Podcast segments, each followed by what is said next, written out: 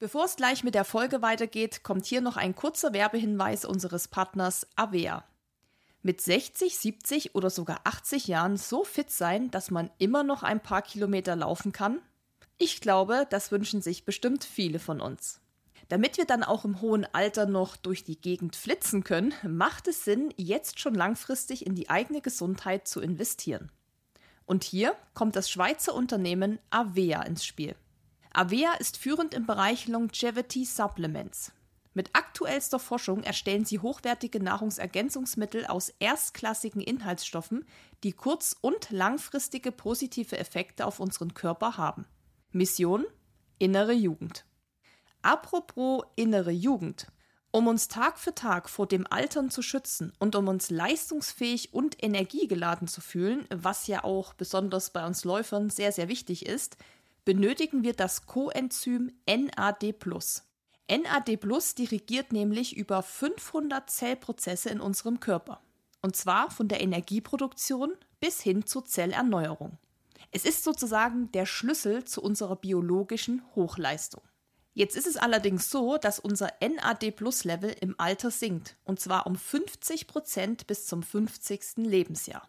Puh, das ist ganz schön viel, ehrlich gesagt. Und um dem entgegenzuwirken, hat Avea das Vitality Bundle entwickelt. Das sind zwei Produkte, die sich ergänzen. Es besteht aus NMN, das ist ein Vitamin B3-Derivat, das hilft dabei, das NAD Plus wieder aufzufüllen und einem Booster, der dabei hilft, den Abbau von NAD Plus zu verlangsamen und die Aufnahme von NMN in die Zellen zu verbessern. Und obwohl NMN in der Nahrung vorkommt, wie zum Beispiel in Brokkoli oder Pilzen, macht eine Supplementierung durchaus Sinn, um auf die empfohlenen 250 Milligramm täglich zu kommen. Übrigens, Sport, Schlaf, Stressabbau oder auch Intervallfasten haben ebenfalls einen positiven Einfluss auf unsere NAD-Plus-Level. Ja, wenn ihr die Vorteile von Longevity Supplements selbst mal ausprobieren wollt, dann haben wir heute ein Angebot für euch. Mit dem Code RUN gibt es auf die bestehenden Rabatte nochmals 15% Rabatt on top auf eure Erstbestellung. Geht dazu einfach auf www.avea-live.com slash runskills. Dort findet ihr alle Abo-Modelle und natürlich auch weitere Informationen. Wichtig aber, der Rabattcode gilt nicht für Einzelbestellungen. Für positive Effekte wird übrigens die Einnahme von mindestens drei Monaten empfohlen. Solltet ihr dennoch nicht überzeugt sein nach dieser Zeit, dann gibt es auch eine 90-Tage-Geld-Zurück-Garantie. Ja, und denkt bitte dran, dass Supplements keinen gesunden Lebensstil ersetzen, sondern unterstützen. Ja, und jetzt wünsche ich euch ganz viel Spaß mit der Folge.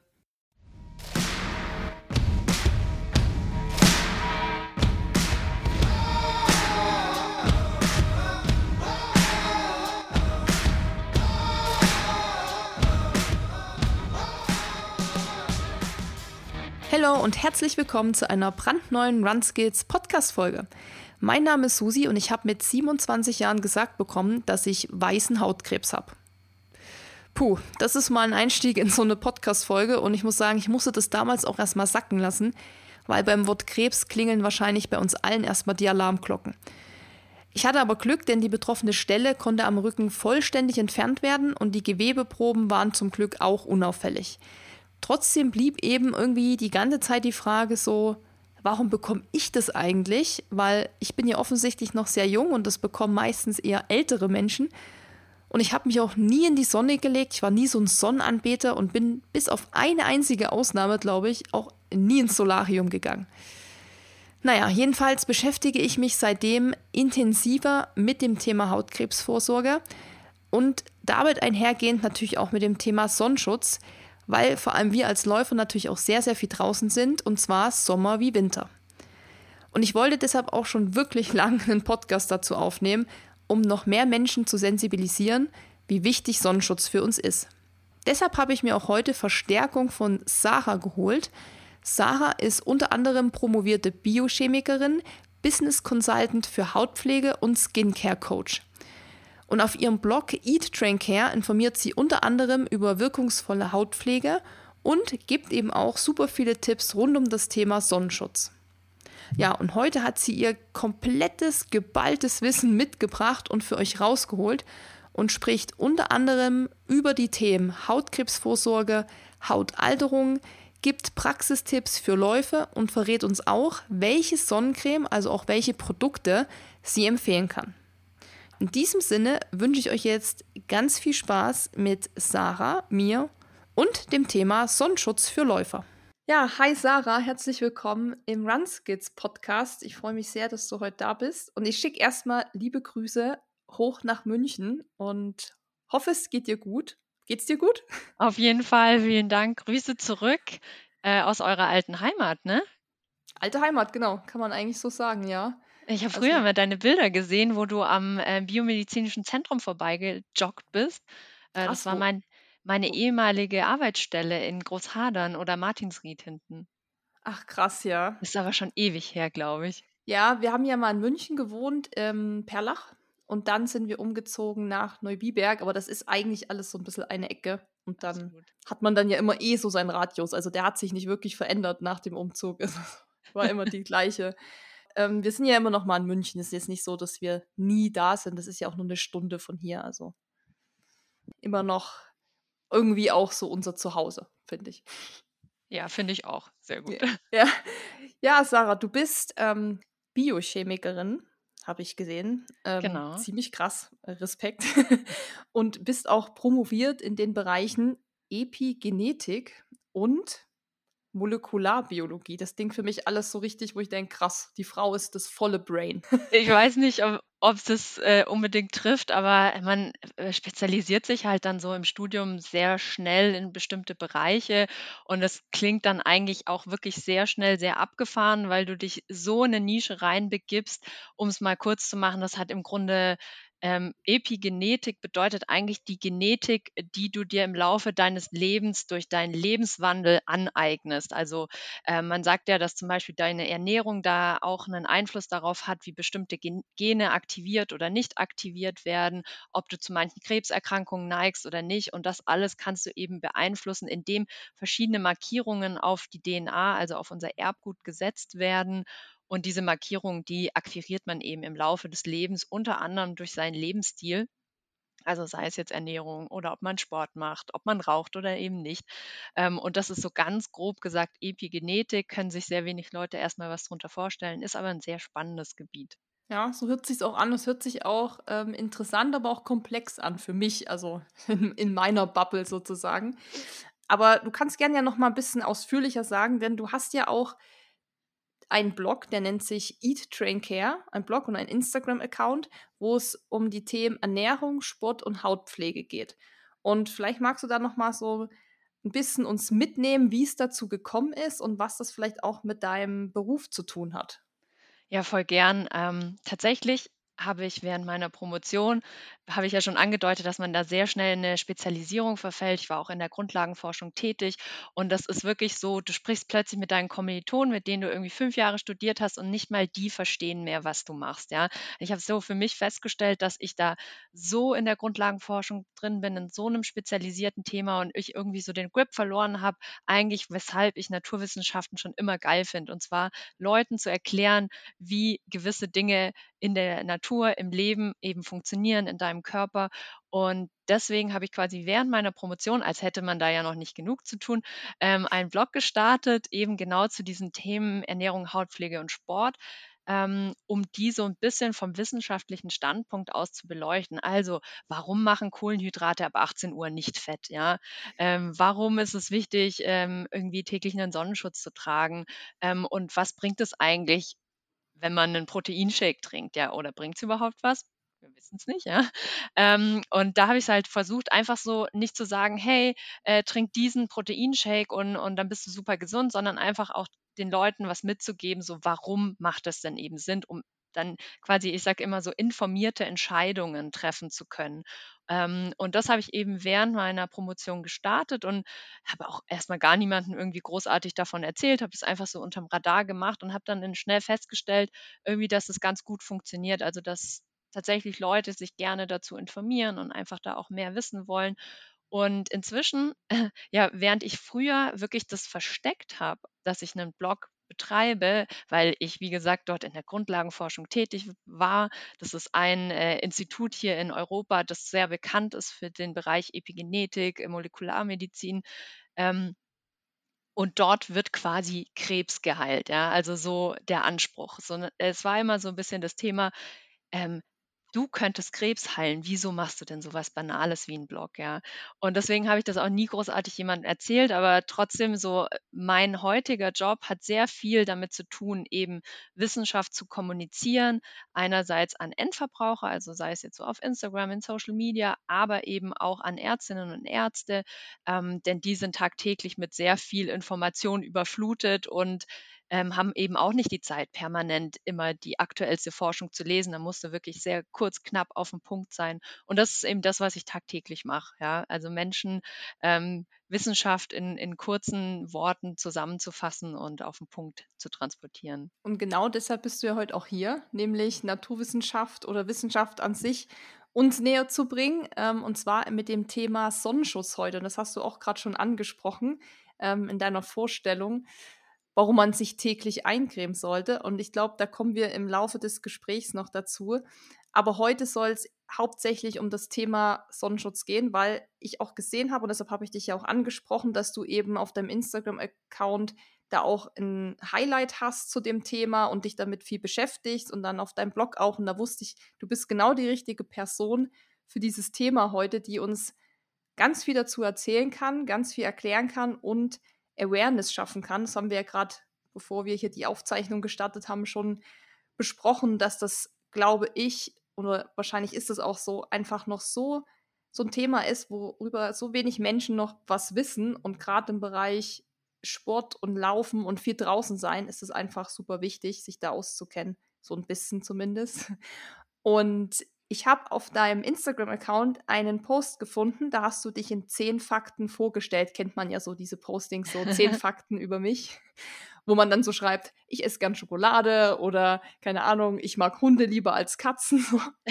Und da hast du einen Punkt aber gehabt, da stand folgendes, und zwar, trage Sonnenschutz täglich, ja, auch im Winter. Und mit dieser Aussage, was ich auch schon ziemlich cool finde, dass du das in so ein Vorstellungspost eigentlich reinpackst, also so, eine, so ein mhm. Infopost mhm. sozusagen, würde ich direkt in die erste Frage einsteigen. Warum ist Sonnenschutz überhaupt wichtig? Ja, ey, damit triggerst du so ein krasses Lieblingsthema von mir und wie du sagst, ja, du sagst, äh, gefühlt wissen Menschen darüber gar nicht richtig Bescheid. Ich wiederum bin in der Bubble unterwegs, wo das so das Mantra ist, ja. Ähm, aber klar, so alles in allem würde ich dir wahrscheinlich recht geben. So de, der Großteil der Menschen, der fragt sich eben so, ja, aber auch im Winter bist du ganz sicher, da ist doch nichts los und so. Und was ist überhaupt eigentlich so mit dem Vitamin D? Also ähm, tatsächlich, ja, Sonnenschutz täglich zu tragen, macht aus vielerlei Gründen Sinn. Also A, der populärste Grund, so für, für die meisten Menschen und der äh, so am relatablesten, sage ich jetzt mal, ist so dieses, ähm, naja, man sieht halt länger jung aus. Denn 80 Prozent der vorzeitigen Hautalterung hat mit UV-Strahlung zu tun. Das heißt, du kannst noch so viel Geld ausgeben für Serien, Cremchen, Facials, Treatments, was auch immer. Wenn du keinen Sonnenschutz täglich trägst, ja, dann bringt das alles nichts. Dann bringt das beste Antifaltenserum nichts. Denn wie gesagt, 80 Prozent der vorzeitigen Hautalterung macht die UV-Strahlung aus. Also deswegen, das ist so der populärste Grund und natürlich der aber sehr viel wichtigere Grund ist natürlich ähm, der Schutz vor Hautkrebs, denn UVA-Strahlung ist eben maßgeblich diese Strahlung, die dafür verantwortlich ist, das Erbgut in unseren Zellen anzugreifen und ähm, ja auch zu schädigen und dafür quasi dazu sorgen, dass dort eben hm, naja, mutierte Stellen entstehen, aus denen letztendlich natürlich Krebs entstehen kann. Und ähm, man hat das eben beobachtet, dass im Laufe der letzten 10, 20 Jahre Menschen immer häufiger auch in jungen Jahren Hautkrebs entwickeln.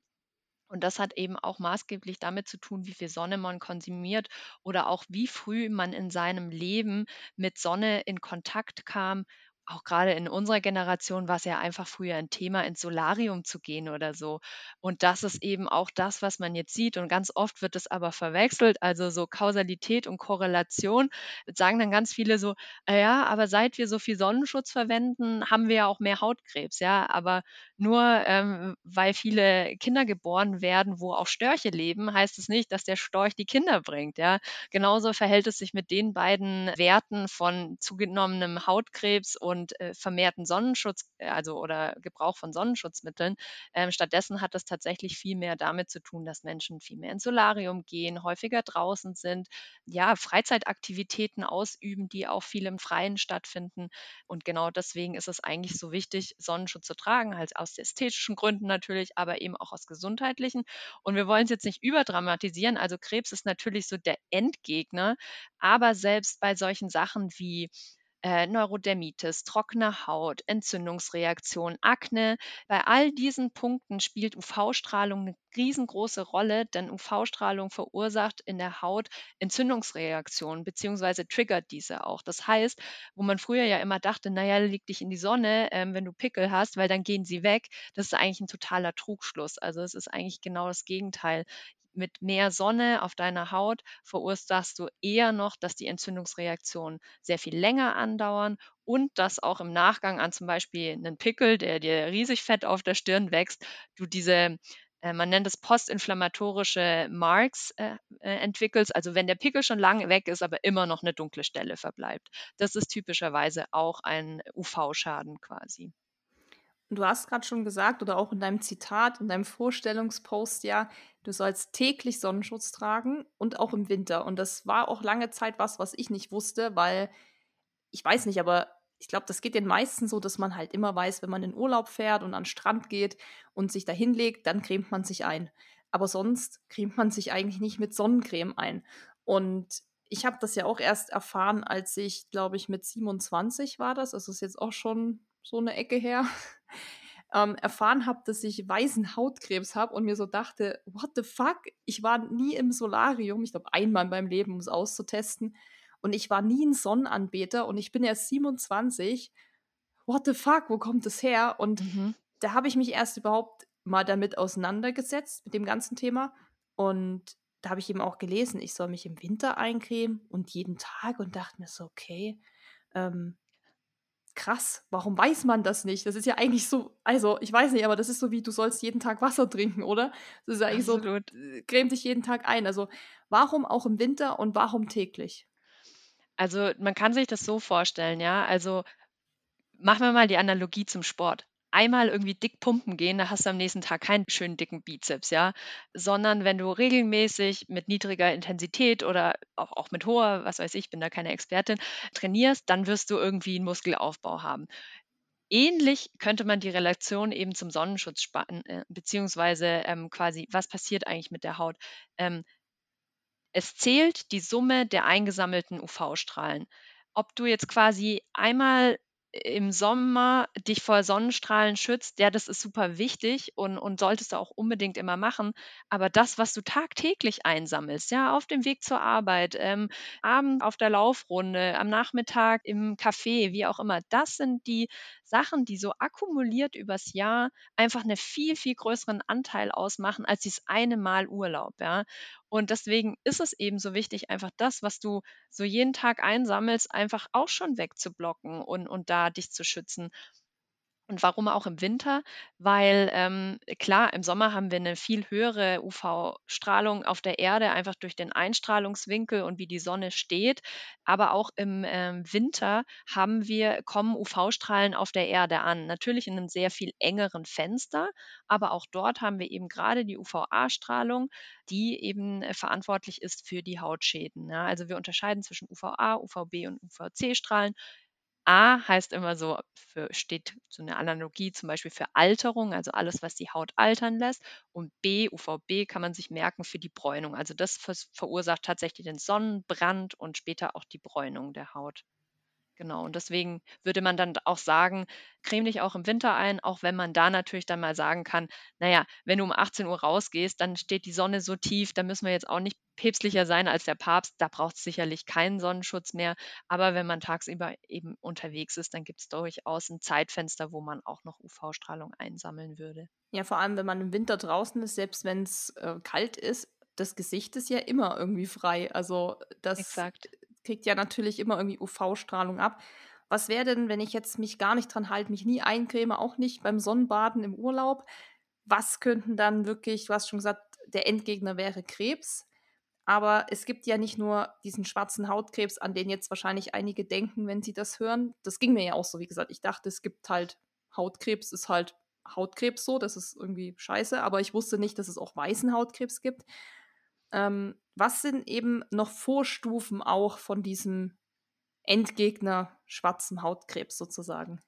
Ähm, ja, ganz, ganz klar sind solche Sachen wie einfach Pigmentverschiebungen. Man hat, äh, sieht es oftmals, dass Menschen so an exponierten Stellen, sei es auf dem Wangenknochen oder auf der Stirn, auch mal so wie so sind keine Muttermale, aber irgendwie sind schon irgendwelche Pigmentflecken, wo man sagt so: „Hm, der war doch früher noch nicht da.“ Das ist auf jeden Fall auch ein Zeichen für zu viel Sonne. Dann, ähm, ja, keine Ahnung, ob es dir schon mal aufgefallen ist, gibt gibt Menschen, die die sind total jung eigentlich von ihrem Alter, aber dann lachen die dich an und dann haben die schon so viele Falten, was ich äh, absolut nicht schlimm finde. Aber weißt du, wo so biologisches Alter und das, was du wahrnimmst, überhaupt nicht zusammenpasst. Ähm, ich will mich jetzt hier nicht selber loben. Ich werde dieses Jahr 40. Die meisten Leute halten mich für Anfang 30. Einfach weil ich seit Jahr und Tag gefühlt Sonnenschutz verwende, ja, und dadurch super wenig Falten habe. Und das ist genau dieses Thema, ja. Also 80 Prozent der Hautalterung geht eben auf UV-Strahlung zurück. Und deswegen so, wenn plötzlich also einfach so eine Diskrepanz besteht zwischen, hey, der ist doch eigentlich relativ jung und plötzlich hat, hat der aber so viele Falten. Ähm, das hat auch was mit dieser Hautschwiele zu tun, die sich aufbaut. Durch zu viel Sonnenstrahlung wird deine Haut sich verdicken.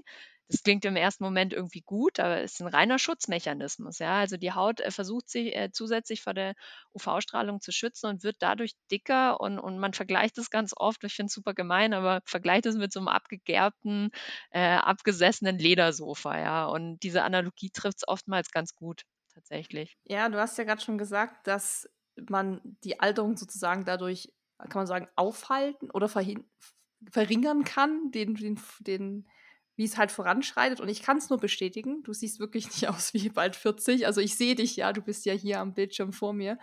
Und ich habe vorhin schon auch gedacht, wo du dein Bild angemacht hast, habe ich schon gedacht, okay, man sieht einfach, dass du genau weißt, was du da, so von was du redest, weil man es dir wirklich ansieht an deiner Haut. Also wenn ich jetzt an meine Haut denke, da gibt es eben, was du gesagt hast, mal da ein Pigmentfleck oder da irgendwie was, wo man sich denkt, wo kommt das jetzt her? So. Aber wenn jetzt jemand sagt, okay, Mist, ich habe jetzt 30, 35 Jahre irgendwie das nicht gewusst, ich habe mich dadurch auch nie damit beschäftigt und mich nicht eingecremt, ist es denn zu spät, damit irgendwie trotzdem noch anzufangen, auch wenn man eben dann schon ein gewisses Alter hat? Oder sagst du, nee, da kann man jetzt nichts mehr retten? Äh, ne, also es nie zu spät dafür. Also, natürlich muss man schon sagen, so Hautkrebs entsteht nicht innerhalb von einem oder zwei Jahren. Also, das tatsächlich die Schäden, die man vor fünf Jahren, vor zehn Jahren gesetzt hat, das sind die, die sich irgendwann mal in einem Hautkrebs oder so zeigen. Aber so diese frühen Hautveränderungen, die kannst du auch heute noch auf jeden Fall in, in Schranken weisen. Und ganz oft ist es so, wenn Menschen anfangen, irgendwie ihre Haut zu pflegen, äh, die richtige Hautpflege zu benutzen, täglichen Sonnenschutz zu tragen, dann verändert sich durchaus was auf der Haut. Natürlich sind Falten nicht über Nacht weg. Das, das kann nicht passieren. Alles, was da ist, das wird auch im Grunde so bleiben. Es wird vielleicht ein bisschen abgemildert, aber man sieht schon sehr oft, dass dass da durchaus noch ja, Vorteile daraus entstehen können. Und sei es jetzt nicht der unmittelbare Vorteil, dann doch wenigstens der, dass man zumindest für die Zukunft sich dann ab dem Moment auch schützt. Du würdest ja auch nicht, wenn du ein Handy auf den Boden fallen lässt, dann trittst du ja auch nicht nochmal oben drauf, weil du sagst, naja, jetzt ist ja eh zu spät, ist ja kaputt. Ne? Also das Gleiche würdest du mit deiner Haut eben auch machen. Also da würde man sagen, okay, sieht jetzt eben so aus, wie es aussieht, äh, aber ab heute beginne ich eben darum, damit, mich um meine Haut zu kümmern. Also es ist nie zu spät anzufangen. Es ist nie zu spät. das, ist, das ist gut. Also für alle, die jetzt vielleicht gedacht haben, oh Mann, es ist vorbei, ich kann nichts mehr retten, den können wir sagen, man kann noch anfangen. Ja, jetzt ist aber das Thema, wenn man sagt, man cremt sich jeden Tag ein. Ich mache das ja mittlerweile auch. Das ist so eine Art äh, Morgenroutine. Ich putze ja auch Zähne und dann creme ich mir halt zumindest schon mal immer das Gesicht ein, eben auch im Winter oder jetzt, wenn es wärmer wird, halt auch dann die Arme oder Beine, wenn ich halt laufen gehe. Aber dadurch ist natürlich schon so, dass man nicht mehr so schnell braun wird. So, und jetzt ist ja braun werden, gerade so, deshalb fahren ja Leute auch in Urlaub, weil sie sagen, ja, ich brauche mal ein bisschen Bräune, ich bin so blass und ich sehe so krank aus. Das ist ja, wenn man das jetzt mal so ähm, sieht, wie du es erklärt hast, im Prinzip nicht gut, braun zu werden. Aber für die meisten, die denken, also für viele ist das ja A, erstrebenswert, weil sie sagen, es sieht schöner aus oder sie fühlen sich damit schöner. Vielleicht auch so ein Schönheitsideal, dass man eben so ein bisschen gesünder dadurch wirkt, weil man nicht so blass ist. Was sagst du jetzt zu den Leuten, die sagen, ich möchte aber braun werden, aber sie sollen sich auch jeden Tag eincremen? Was machen wir mit denen? Was machen wir mit denen? Das ist eine gute Frage. Ja, also erstmal muss man natürlich so in Frage stellen, was ist ein Schönheitsideal? Ja, also bist du zu dünn, ist nicht gut, bist du zu dick, ist nicht gut. Bist du zu trainiert, das äh, findet immer jemand was daran zu meckern. Ähm, hast du keine Muskeln, ist nicht geil, ja. Also das ist, ähm, und auch beim Braun oder nicht braun sein, finde ich, ist es auch so ein individuelles äh, Schönheitsideal. Ja. Früher war es überhaupt nicht äh, modern braun zu sein. Heute schon eher, ja deswegen, also A, es ist natürlich sehr idealistisch jetzt gedacht, zu sagen, hey, löst dich doch mal von diesem Gedanken, weil letztendlich muss man natürlich sagen, das, womit du dich wohlfühlst, ist auch immer das Ideal, dem du folgen solltest. Also, wenn man braun sein möchte, ja, dann ist da erstmal nichts dran auszusetzen, würde ich grundsätzlich sagen. Aber die Frage ist halt, wie erreicht man es, ja? Also heutzutage gibt es ja auch viele andere Optionen, sei es jetzt irgendwie ein Spraytan oder ein Selbstbräuner. Es gibt Drops, die du einfach in deine Creme mischen kannst, sodass die Haut ganz leicht nachbräunt, ohne dass es direkt Donald Trump-mäßig aussieht. Also das kann man schon auch sehr natürlich erreichen. Und Punkt zwei ist, selbst wenn man sich eincremt, kein Mensch von uns kann sich so eincremen, dass du komplett die UV-Strahlung vom Körper fernhältst. Da müsstest du ein Tauchbad in der Sonnencreme nehmen und dich permanent nachcremen und dann würdest du sowieso so fragwürdig aussehen, das würde keiner freiwillig machen. Ja. Also heißt, selbst wenn man sich eincremt und im Urlaub ist, dann wird man immer zu einem gewissen Maße braun werden. Natürlich nicht dieses ultra knackige Braun, wie es dann doch manche anstreben. Ich habe da auch so ein paar Kandidaten im Freundeskreis. Mir rollen sich da regelmäßig die Fußnägel hoch, wenn ich dann sehe, wie sich da auch noch eingeölt wird äh, mit so einem Tanning Oil und so. Und ich denke mir immer so, Gottes Willen. Aber gut, das muss auch jeder eben für sich selber wissen. Ich finde auch, man kann da einfach nur drüber aufklären und es immer wieder irgendwie vorholen, Awareness schaffen, wie du sagst. Aber letztendlich bleibt das natürlich jedem und jeder selbst überlassen, wie man da rangeht. Aber ich fände es schon sehr toll, wenn so wie bei dir ähm, das tägliche Eincremen mit einer Sonnencreme zur Routine wird, so wie eben das Zähneputzen. Und oftmals scheitert es ja tatsächlich daran, dass Menschen dann immer sagen, ja gut, Sonnencreme, ja, nee, das, das ist mir zu klebrig. Also super unangenehm im Gesicht. Aber ich meine, es gibt heutzutage so viele gute Sonnencremes, die äh, die spürt man jetzt nicht, ob das eine Sonnencreme oder ist oder nicht. Das Problem ist einfach nur, wenn man für 3,50 Euro zu einem großen deutschen äh, Drogeriemarkt geht und die erstbeste Creme aus dem Regal zieht, dann kann es natürlich schon sein, dass das nicht die beste Creme ist und dass die eher klebt und fettet und alles andere als angenehm zu tragen ist. Da muss man eben auch so ein bisschen für sich rausfinden, was möchte man denn für ein Produkt verwenden und was funktioniert auch täglich.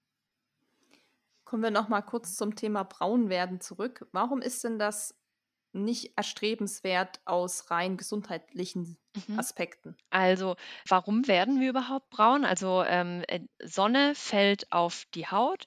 Ähm, in jedem Zellkern ist als Reaktion auf diese UV-Strahlung, die auf den Zellkern trifft, finden im Innern äh, ganz viele Mutationen statt. Den Großteil dieser Mutationen kann eine Zelle immer selber reparieren. Ja? Also in Sekundenbruchteilen wird das gesamte Genom einmal hoch und runter neu korrigiert und ausgebessert. Aber es gibt eben ein zu viel und wenn dieses zu viel stattfindet, dann entstehen Fehler und diese Fehler, die sind letztendlich das, was sich weiterträgt und die dann auch Signale senden, so Achtung, Achtung, ich wurde hier gerade beschädigt und was machen Hautzellen in dem Moment?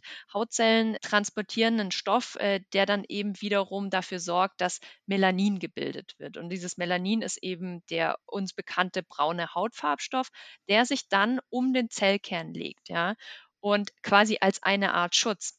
Aber dieser Schutz ist nicht so zu verstehen, so nach dem Motto, ah, naja, jetzt ist ja Schutz da, Bräune bedeutet Schutz. Nein, Bräune bedeutet tatsächlich, ein Schaden ist bereits entstanden und dein armer Körper hat sich nicht anders zu helfen wissen, als quasi seinen Precious, ja, seine DNA, sein, sein, sein, sein Erbgut zu schützen, indem er eben Melanin um den Zellkern legt. Und deswegen ist es quasi eigentlich das Signal, wenn du braun wirst, dann hat eine Schädigung de facto schon stattgefunden. Und deswegen würde man sagen, es ist eigentlich nicht erstrebenswert, braun zu werden. Muss ich denn dann jetzt in Panik geraten, wenn ich ein bisschen braun werde oder geht's noch? es, es geht noch, würde ich sagen. Also klar, es, es kommt auch immer darauf an, wen du fragst. Es gibt Leute, die sagen, um Gottes Willen auf gar keinen Fall, aber bleiben wir mal praktisch und auch was ist noch praktisch im Alltag umsetzbar. Jeder von uns bewegt sich draußen, kann nicht permanent Sonnencreme nachlegen oder denkt auch mal vielleicht einen Tag nicht drüber nach. Das ist so ein bisschen wie mit, äh, sage ich mal, gendersensibler Sprache, ja. Also wir alle geben uns Mühe, irgendwie möglichst inklusiv zu sein und alle mitzudenken, aber es gibt eben auch Momente, wo man es vielleicht mal vergisst und äh, ich will die zwei Sachen nicht vergleichen, aber auch beim Sonnenschutz musst du nicht immer 100% perfekt sein, ja. Es gibt Tage, da vergisst du es oder da passt es nicht oder keine Ahnung, was, was auch immer. Die, wichtig ist einfach so, dass unterm Strich die Awareness dafür da ist, hey, ich mache es eher öfter, als dass ich es vergesse. Ja, also das findet noch häufiger statt, dass ich daran denke, dass ich es mal vergesse. Also ich vergesse es auch manchmal, bin ich auch ganz Passiert ehrlich. So in der Hektik so Zähne putzen, okay, das kriegt man dann wo immer noch hin so. Aber dann ist es halt manchmal so, dass man auch sagt, so, oh, jetzt habe ich irgendwie Sonnencreme zu Hause liegen lassen, bin aber den ganzen Tag unterwegs. Ich muss ja sagen, dass zum Beispiel durch Tattoos, also ich habe ja auch ein farbiges Tattoo am Arm, ist man komischerweise, also zumindest geht es mir so, irgendwie da auch noch ein bisschen sensibler eingestellt, weil das ist auch was, was sie dir ja beim Tätowieren direkt sagen, dass du das auf keinen Fall Sonnenstrahlung aussetzen sollst, weil das sonst die Farbe ausblasst und das willst du ja nicht. Also du willst ja auch nicht äh, alle paar Jahre zum Nachstechen da habe ich dann gemerkt, dass mir das irgendwie sogar geholfen hat, dass ich dieses Tattoo habe, weil ich, wenn ich das sehe und ich gehe raus, denke ich so, Mist, jetzt ist das irgendwie nicht richtig geschützt, weil ich irgendwie einen Top anhab oder so.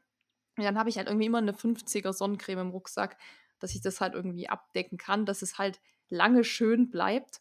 Und das hilft mir zum Beispiel einfach so zu sagen, meine Tattoos sind mir da irgendwie auch heilig. Ist krass, aber wie du es gesagt hast, auch so ein bisschen, du kriegst die Leute ja oft eher mit dem Argument, dass man irgendwie die Alterung dadurch ein bisschen aufhalten kann, anstatt mit dem Thema, du kriegst keinen Hautkrebs im schlimmsten Fall. Also eher so dieses Schönheitsdenken und bei mir ja. ist es eben auch so, ich denke, ja, die Tattoos sollen ja lange schön bleiben. Ich brauche die Sonnencreme unbedingt so. Und klar, natürlich bei mir noch bedingt mit dem weißen Hautkrebs, da muss man eh auch zweimal im Jahr, glaube ich, zum Check-up. Da ist man nochmal anders eingestellt. Aber wie gesagt, wie du es auch sagst, ich habe auch Freunde, die putzeln sich gerne in die Sonne, die legen sich auf die Terrasse dann, oh, um 12 Uhr Mittagssonne wird das Top hochgezogen, ich muss braun werden. So. Und ja, dann kommt, ja, dann komme ich immer so ums Eck und versau denen den ganzen Spaß und sage so, ja, Leute, ja. ihr müsst euch eincremen, oh raus oh aus der Sonne. Ich habe auch so im Freundeskreis den Ruf, dann, dass ich immer diejenige bin, die so mit der Tube Sonnencreme hinter anderen Menschen herläuft und sagt, aber nur, nur ein bisschen vielleicht, aber vielleicht deine Nase zumindest. Aber ja, ähm, den Ruf hat man dann irgendwann weg. Ja, ich weiß auch, dass ich die Leute nerve, aber die Leute, die ich nerve, die sind mir auch wichtig und da ist es mir ja auch ein Anliegen, dass ich denen das halt sage und ich finde es dann schön, wenn dann mal eine Freundin so sagt, hey, wegen dir habe ich mich jetzt mal mehr damit beschäftigt, ich habe mir jetzt mal eine Sonnencreme gekauft mit 50er und nicht nur 10er und so weiter und da bin ich dann immer schon mega stolz, weil ich denke, hey, voll cool, Voll. So Schritt für Schritt, sage ich ja immer. Also jetzt nichts irgendwie hier so dogmatisch da hinterherkommen, sondern einfach, dass die eben, ja, diese Awareness irgendwie ähm, auch zu schätzen wissen von mir und sagen, ja, ich ich setze das mal um und fange damit an. Das finde ich immer toll. Absolut, und one step at a time.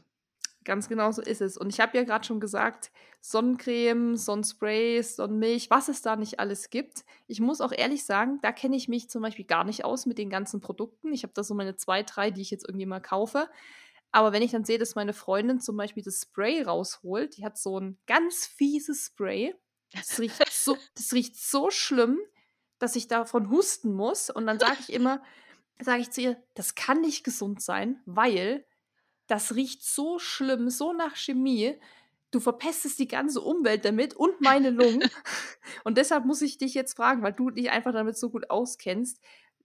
Was ist das Beste? Also eine Sonnenmilch, eine Sonnencreme oder doch dieses krasse Spray oder was, was ist es? Naja, also das beste Sonnenschutzprodukt ist das, das du auch verwendest. Also mhm. mal ganz einfach gesagt. Wenn ich es jetzt quasi von einem anderen Standpunkt, so nach dem Motto, was ist auch das Wirksamste, ähm, betrachten müsste, dann würde ich immer sagen, es ist eine Creme oder eine Emulsion. Bei einem Spray ist es immer so, das ist zwar praktisch, so gerade so fürs Nachcremen und wenn man auch mal schwierig erreichbare Stellen damit gut ähm, benetzen kann, aber die meisten verwenden einfach viel zu wenig. Die sprühen dann irgendwie zweimal auf den Arm und das war's. Aber gerade allein für einen Arm sagt man, man braucht ungefähr so fünf bis sechs Sprühstöße. Ähm, für den Rumpf vorne ungefähr auch, hinten das gleiche. Ähm, also da denkt man auch so in Kompartimenten und da weiß man einfach, die Leute verwenden bei einem Spray immer viel, viel zu wenig.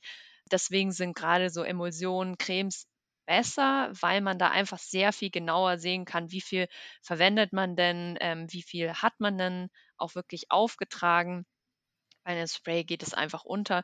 Was jetzt quasi so die Formulierung angeht, ja, unterscheiden sich die Produkte halt hauptsächlich darin, wie viel, wie hoch der Alkoholgehalt ist. Ganz einfach.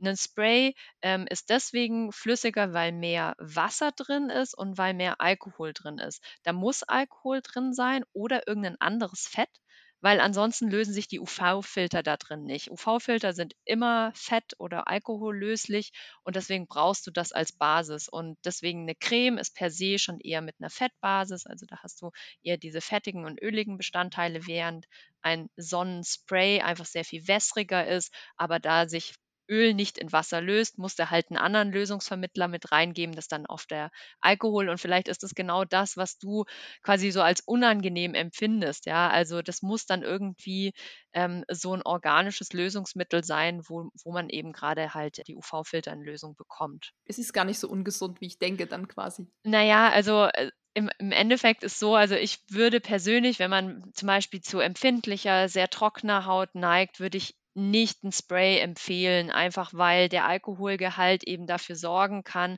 dass die Haut zusätzlich austrocknet und, und dass da Fette aus der Haut gelöst werden, die du eigentlich dort drin haben willst. Das macht nichts aus, wenn du das mal verwendest oder wenn du zum Beispiel so Anlässe hast, wo du sagst, hey, ich bin auf dem Städtetrip und den ganzen Tag unterwegs und ich will einfach nicht, dass mir meine Klamotten am Körper kleben, dann äh, macht es natürlich Sinn, immer eher doch lieber so einen Sonnenschutz zu verwenden als gar keinen. Aber so, wenn du auf Dauer nach was suchst, dann würde ich immer gucken, schau mal, dass vielleicht eher eine Creme ist, ähm, die dann auch quasi gleichzeitig deine Haut nicht nur vor der UV-Strahlung schützt, sondern auch eben davor schützt, dass sie nicht eventuell austrocknet oder falsch versorgt wird. Also muss ich dann quasi mein Gepöbel, was ich da immer hatte bei meiner Freundin, mal zurücknehmen und mich entschuldigen und sagen, sorry, es war nicht so gemeint, besser als gar nichts. Besser als gar nichts, aber wenn es halt stinkt, dann stinkt es, meine Güte, das kann man ja schon mal sagen. Ja, also es ist wirklich unangenehm, weil das muss man wiederum sagen, sie sprüht eben sehr viel, was ja wieder gut ist. Sie ja. macht eben nicht nur zwei Pumpstöße, sondern sie macht halt doch so zehn gefühlt an einem Arm. Aber ja, ich habe mir immer gedacht, boah, die, dann wedel ich immer so mit meiner Hand rum. Also so, boah, puh, ich kann kaum noch atmen. Kannst du ja mal wegschicken einfach. Ja, ich habe ihr auch schon, ähm, ich hatte bald Geburtstag und habe ich mir überlegt, sie kriegt dann mal irgendwie mal kein Spray, sondern was anderes, so, was mich nicht immer verpestet, wenn ich daneben sitze. Eine Frage noch zum Wording, oder vielleicht ist es, gibt es auch wirklich einen Unterschied, aber was ist denn der Unterschied zwischen Sonnenmilch und Sonnencreme? Oder gibt es da überhaupt einen oder ist es tatsächlich nur der Name? Also genau genommen ist es beides irgendwie eine Emulsion. Also wenn man das so ähm, vom kosmetisch-chemischen Standpunkt betrachtet, äh, auch schwieriges Wort, dann ist es beides eine Emulsion. Bloß eine Milch ist in der Regel immer ein bisschen flüssiger. Heißt, auch da ist dann wahrscheinlich der Wasseranteil, der Alkoholanteil etwas höher als bei einer reinen Creme. Also das ist tatsächlich ein Wording. Und jetzt bin ich natürlich als Sportler, vor allem als Läufer, die meisten, die ja zuhören, die laufen sehr viel, stehe ich ja jetzt vor der Frage, okay, ich soll mich eincremen, weil mich das vor UV-Strahlung schützt und oder im besten Fall sozusagen nicht älter werde und keinen Krebs bekomme und so. Aber dann ist natürlich die Frage, was nehme ich für ein Produkt? Weil das ist was, was ich ganz oft gefragt werde, weil ein paar Leute wissen schon, dass ich mich damit beschäftige und dass ich auch mal ein, zwei Mal in so einer Story so ein Produkt auch mal irgendwie gezeigt habe. Dann kommt immer die Frage, welches kannst du empfehlen, was nicht klebt, was nicht läuft, was nicht riecht. Also alles, was dich quasi beim Laufen oder beim Sport machen super nerven würde, was es nicht hat. Und ich habe da irgendwie eine Creme gefunden, die ich, muss ich sagen, echt okay finde. Aber du kannst jetzt ruhig, also da haben wir jetzt hier keine, sind wir nicht limitiert oder so auf irgendwas. es wäre cool, wenn du tatsächlich einfach mal vielleicht ein paar Brands nennst, wo du sagst, die sind gut, weil die eben genau diese Eigenschaften nicht mitbringen, dass es eben runterläuft oder dass es mhm. extrem parfümiert ist. Ja, vielleicht hast du da so ein paar Tipps für die Hörer. Auf jeden Fall. Also ähm, klar, erstmal den geeigneten Sonnenschutz zu finden, das ist echt eine Suche schon fast wie nach dem Heiligen Gral, ja, oder nach dem Lieblingslaufschuh, keine Ahnung. Also es muss halt einfach passen, ja. Und da gibt es natürlich so, so ein paar Tipps, die man einfach äh, beherzigen kann. Also ich bin auch kein Fan von irgendwie parfümierten Sachen, die dann, gerade wenn man auch schwitzt, irgendwie vielleicht in die Augen laufen. Beim Sonnenschutz ist auch super oft das Problem, dass viele Cremes aufliegen und man dann da drunter schwitzt. Also ich weiß nicht, ob dir das auch schon mal passiert ist, aber dann hast du wieder so das Gefühl, einen Hitzestau irgendwie zu haben. Äh, da muss man natürlich auch ein bisschen aufpassen und deswegen gibt es auch so ein paar Produkte, die für mich einfach ganz gut funktionieren, auch abhängig von natürlich dem individuellen Hauttyp. Ich habe eher so normale bis trockene Haut, äh, greife deswegen oft zu, zu Cremes, habe aber auch kein Problem damit, wenn mal in der Creme ein bisschen Alkohol enthalten ist, weil das eben auch dazu beiträgt, dass die Creme sich angenehm trägt, dass sie nicht klebt oder äh, sich irgendwie fettig, ölig anfühlt auf der Haut. Deswegen gibt es zum Beispiel von La Roche-Posay eine Creme ähm, mit einem ganz super neu in der EU zugelassenen UV-Filter. Also das passiert echt alle Jubeljahre mal, dass ein neuer UV-Filter überhaupt zugelassen wird. Und diese Cremes haben den jetzt gerade und die gehen auch in einem decken in einem sehr breiten Spektrum ähm, der UV-Strahlung auch ab. Deswegen ist der sehr gut. Der heißt ähm, UV Mune 400 gibt so als so wie so ein kleines Fläschchen, das man sogar schütteln muss. Dann sieht man, das ist schon sehr flüssig. Gibt es aber auch als Creme, wenn man eben eher trockene Haut hat. Das kann man auf jeden Fall immer empfehlen. Dann gibt es ähm, von Purito einen Sonnenschutz, den ich ganz neu für mich entdeckt habe, auch ohne Parfümierung, ohne Kleben, ohne Alkohol sogar und trotzdem sehr leicht auf der Haut, auch mit einem 50 Plus. Der heißt Daily Go To Sunscreen. Ähm, also wirklich da ähm, Daumen hoch für diesen Sonnenschutz, der ist richtig, richtig gut.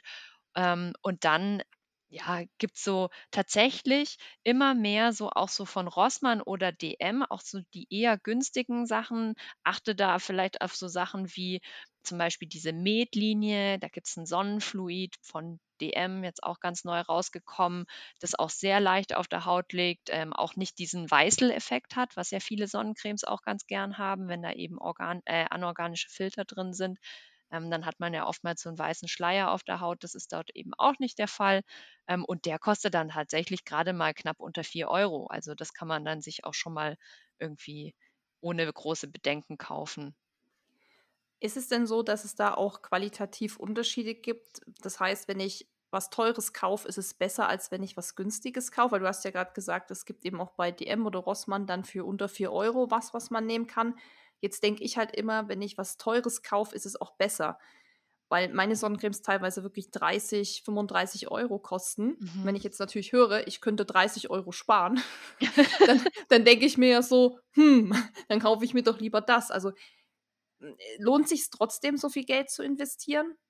Also, es kommt drauf an. Also, was die teuren Sonnencremes eben entsprechend beachten, ist, dass die natürlich sehr viel elegantere Formulierungen haben. Was heißt das? Das heißt, dass eben die Filter perfekt aufeinander abgestimmt sind, das Hautgefühl besonders gut ist. Das bedeutet, dass zum Beispiel auch weitere Stoffe oftmals enthalten sind, so wie Antioxidantien oder so.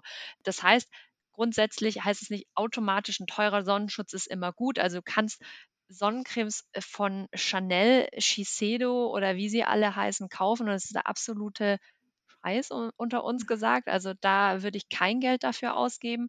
Aber es gibt durchaus, was weiß ich, von gerade von La Roche-Posay oder äh, von Avène oder was, was noch so äh, Isdin gibt Sonnencremes, die schon teurer sind und die aber auch wirklich, wirklich gut sind, weil da auch echt eine perfekte Filterkombination drin ist.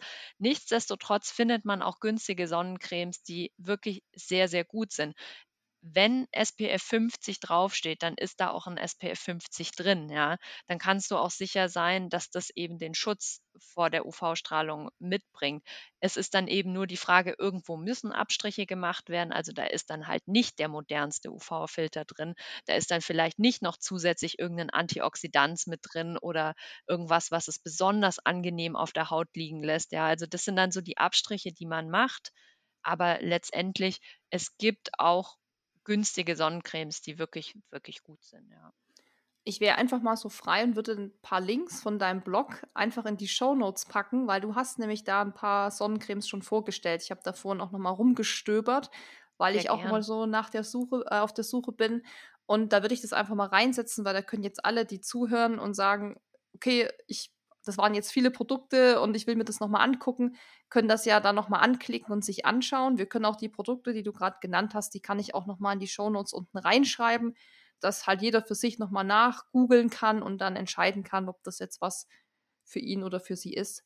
Wenn das für Fall. dich okay ist, wenn Na ich dich klar, verlinke. Auf jeden Fall. Äh, diesen Beitrag, den aktualisiere ich auch mehr oder weniger jedes Jahr, weil doch jedes Jahr irgendwie neue Produkte rauskommen. Mein Badezimmerschrank ist eine einzige Sonnencreme-Lagerstätte, weil ich eben alle ausprobiere, um eben genau zu wissen, was passt auch für wen und wie eignet sich welche Creme beim Sport oder welche mal auch unter einem Make-up und so weiter. Aber für mich ist halt auch gerade das Thema, dass es beim Sport passt, ist super, super wichtig. Ich laufe auch viel, ich, äh, ich fahre Rennrad ähm, und ich kann nichts mehr leiden, als wenn mir die Sonnencreme in die Augen läuft oder ich unter der Sonnencreme schwitze oder so. Jetzt wissen wir auch alle, wo der Stiftung Warntestlabor ist, nämlich bei dir, wenn du die ganzen Sonnencremes hast. Da wissen fragen wir Sie mich. Ja, fragt Sarah, sie weiß Bescheid. Äh, sie sie hat alle Cremes getestet dieser Welt. Nee, aber da kann man auf jeden Fall mal reinschauen und ich habe mir da nämlich auch schon ein paar rausgeschrieben, die ich mir dann mal genauer angucken will, weil ich das immer ganz cool finde. Eine Frage, weil ich das nämlich persönlich besitze. Ich habe diese Mawai, Mawai, ich weiß gar nicht, wie es ausgesprochen wird, ähm, Sonnencreme. Kennst du die? Nee, das habe ich noch nie die, gehört. Es kann auch Klingt sein, irgendwie hawaiianisch oder so. Ja, es kann auch sein, dass ich es gerade völlig falsch ausspreche. Äh, ich google es mal gleich nebenbei. Es wird geschrieben, ja doch, M-A-W, also schon wie Hawaii, nur mit M. Und das wird nämlich, das habe ich damals gesucht oder gefunden, weil meine Freundin da mal so ein Testpaket bekommen hat. Und da hat sie mir mal so, ein, so eine Tube geschenkt. Und dann habe ich das auch mal gefunden in so einem Beitrag von Runners World. Da haben die auch Sonnencremes vorgestellt, die fürs Laufen geeignet sind. Und das hatte ich mir dann mal geholt. Das ist auch 50er. Das ist eher so ein bisschen fest. Da muss man sich auch erstmal so dran gewöhnen, weil das eher so eine festere Creme ist. Aber da läuft auch gar nichts runter. Die riecht nicht irgendwie aufdringlich. Und wenn man halt schwitzt, dann hat man das jetzt nicht irgendwie in den Augen oder so. Mhm. Die ist eben jetzt auch nicht so günstig.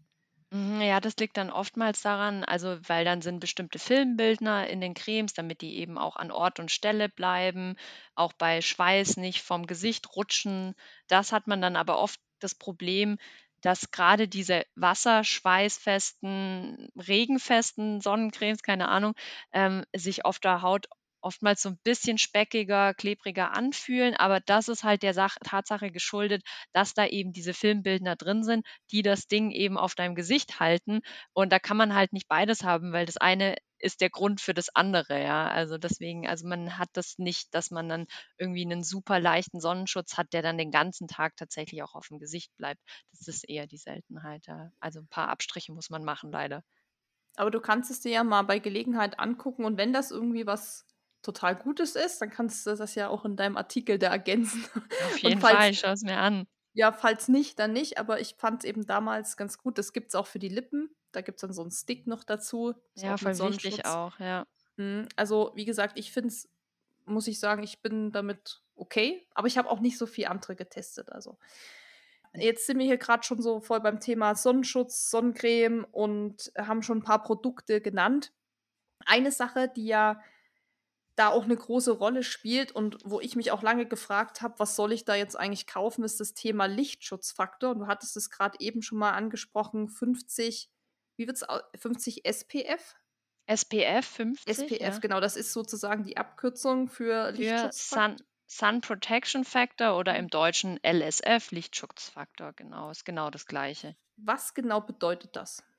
Genau, also das ist eine super wichtige und berechtigte Frage. Also SPF oder LSF bezeichnet den Schutz vor UVB-Strahlung und zwar nur vor UVB-Strahlung. Es ist äh, keine Aussage darüber, wie gut der Sonnenschutz auch tatsächlich vor UVA-Strahlung schützt. Also wir erinnern uns die, die quasi unsere Zellen schädigt und für die Hautalterung verantwortlich ist. Das heißt also, in der Regel ist es so, dass der UVA-Schutz ein Drittel des UVB-Schutzes beträgt. Heißt, wenn du einen Sonnenschutz mit SPF 30 hast, dann beträgt der UVA-Schutz immer mindestens ähm, 10. Und zwar dann, wenn auf der Packung das Symbol drauf ist, UVA in einem Kreis. Also dann weißt du, dass der UVA-Schutz auf jeden Fall mindestens ein Drittel beträgt. Heutzutage gibt es ganz viele Cremes, die den UVA-Schutz noch zusätzlich ausweisen. Der ist leider nicht so allgemeingängig oder so einheitlich wie eben der SPF/LSF. Da gibt es ganz viele verschiedene Skalen. Ja. Also da liest man manchmal ähm, so ein Wert, der heißt dann PA und dann kann der von 1 plus bis 4 plus heißen oder der PPD-Wert äh, wird auch manchmal ausgewiesen. Der liegt dann auch entweder so zwischen, zwischen 5 und 30. Also das ist ähm, eher was Neueres, was jetzt auch immer mehr Verbraucherinnen und Verbraucher auch nachfragen. Aber tatsächlich ist das Einfachste einfach immer auf den UVA-Kreis zu gucken, wenn du wissen willst, ob der Schutz entsprechend hoch ist. Ähm, und in der Regel bietet sich eben an, ähm, immer den höchstmöglichen Schutz zu verwenden, weil a, ähm, Menschen verwenden viel zu wenig Sonnencreme, als man eigentlich braucht, um den ausgelobten Schutz zu verwenden, äh, also wirklich auch erreichen zu können. Äh, die meisten nehmen halt so einen kleinen Klecks, cremen das sich auf die Haut, sagen dann auch noch so Sachen wie, wow, der ist so ergiebig, oh mein Gott. Und denkst dir so, nein, das ist etwas, was ich im Zusammenhang mit Sonnenschutz nicht hören möchte. Denn äh, allein fürs Gesicht sagt man ungefähr braucht man einen halben Teelöffel Sonnencreme. Und das überhaupt mal im Gesicht unterzubringen, ohne dass du danach aussiehst wie der letzte Vollhorst, ähm, das ist auch eine Kunst. Deswegen, wenn du zumindest schon mal den möglichst höchsten Schutz nimmst, ja, dann kannst du auch mal ein bisschen weniger verwenden und wirst trotzdem noch einen decent Sonnenschutz haben. Also dann landet man oft trotzdem noch bei einem SPF 30 beispielsweise. Dann frage ich mich aber immer, warum gibt es eigentlich so niedrige Lichtschutzfaktoren? Ich glaube, das niedrigste ist 6 oder Fünf? Mhm. Ja, genau, aber das ist Ja. eigentlich kein Sonnenschutzmittel in dem Sinne. Tatsächlich ähm, sagt man, man soll, also ist mindestens ein Lichtschutzfaktor von 30 einer, wo du auch wirklich sinnvoll sagen kannst, das schützt vor UV-Strahlung. Also alles darunter ist ein Witz. Das ist aber krass, weil wenn man mal so durch ein DM läuft, ich gucke da jetzt ja immer so mit ganz anderen Augen und dann gucke ich auch so, okay, was gibt es da so? Da stehen ja so viele mit 10 und 20 und viele Leute kaufen das ja auch. Also ich habe mich ja auch immer gefragt, okay, was soll das eigentlich bedeuten? Und ich habe dann auch, glaube ich, früher auch immer nur so 10 oder 20 genommen, weil ich eher so ein dunklerer Hauttyp bin. Ne? Es gibt ja diese verschiedenen Hauttypen. Das hat man ja immer gesehen im Solarium. Nur der, daher wusste ich das. Im Solarium gab es, wo ich einmal, wie gesagt, in meinem Leben war. Einmal. Also es ist wirklich so, aber da gab es immer so eine Tabelle neben dieser Kabine. Und da stand dann irgendwie Hauttyp, keine Ahnung mehr, wie das war. Du kannst mir das gleich noch besser erklären. Hauttyp 1, 2, 3 und dann bist du eher ein hellerer, eher mittel, eher ein bisschen dunkler oder keine Ahnung. Und dann habe ich halt für mich so gedacht, naja, ich werde schon immer super schnell braun. Auch als Kind war das immer krass, wie braun ich geworden bin und kaum in der Sonne gewesen, zack, war es schon da. Dachte ich, ah, ich bin irgendwo da unten so eher anzusiedeln. Und dann stand da, wie lange du eben irgendwie ins Solarium kannst oder so.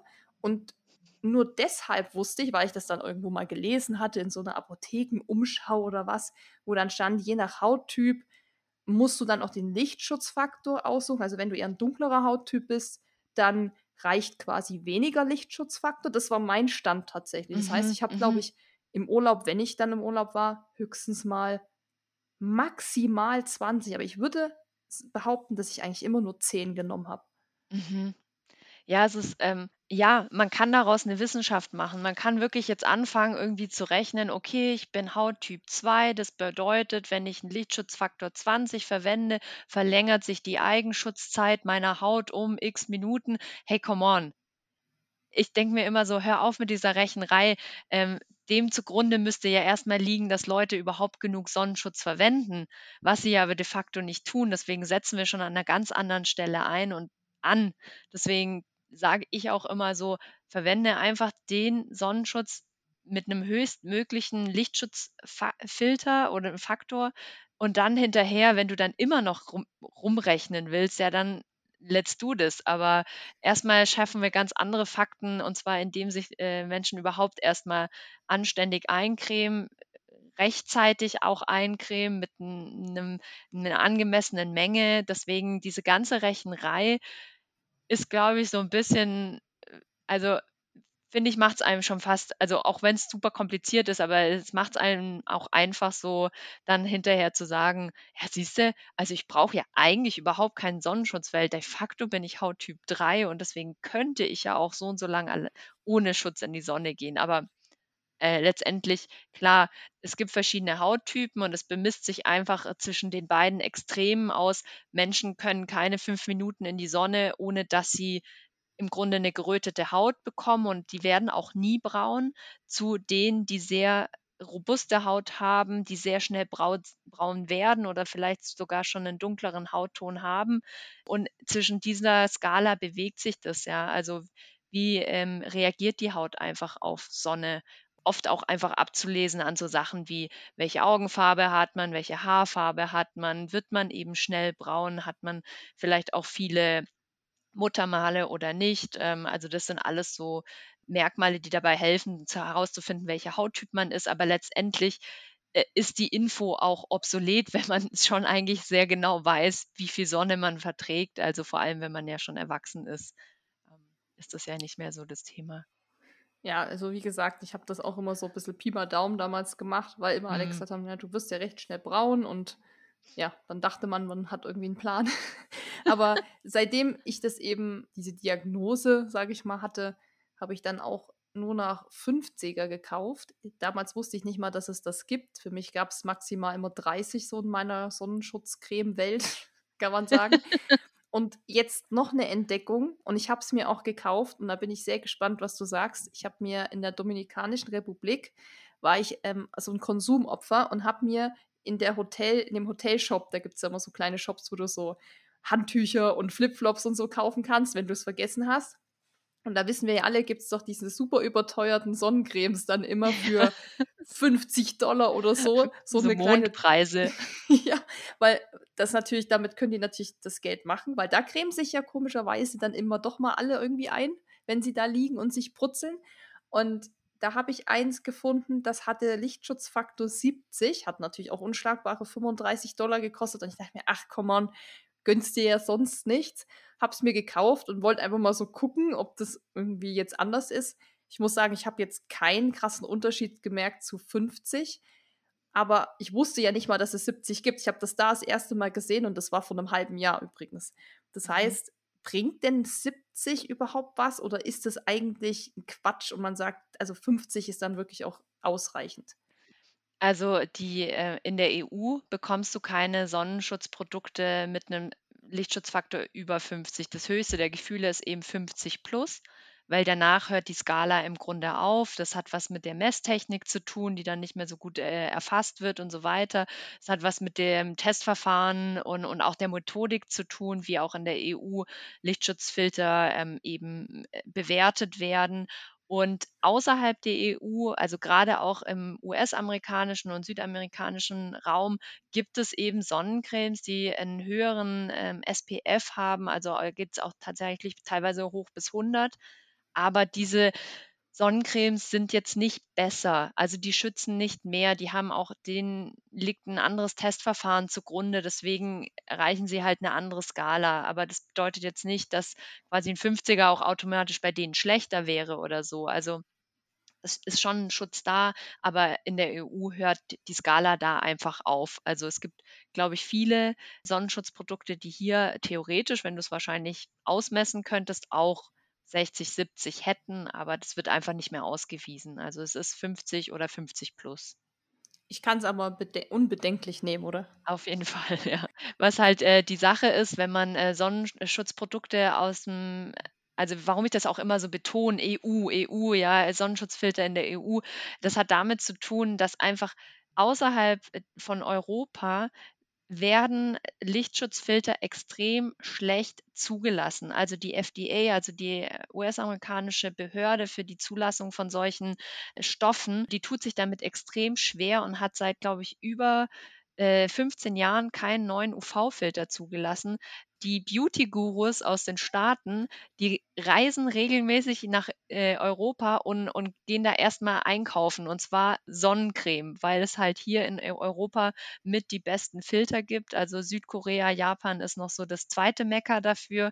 Aber gerade so, ähm, so in US-amerikanischen Staaten ähm, und in Südamerika kriegst du einfach nicht diese Filter, die du hier bekommst. Die haben alle diese sehr alten, veralteten UV-Filter, die teilweise auch dafür bekannt sind, ein Allergiepotenzial zu haben, auch mal dieses Mallorca-Akne auszulösen, ähm, äh, nicht besonders gut verträglich zu sein, in den Augen zu brennen. Das sind solche Sachen. Also das ist in Deutschland schon fast so ein bisschen aus der Mode gekommen und wird auch nach und nach aussortiert.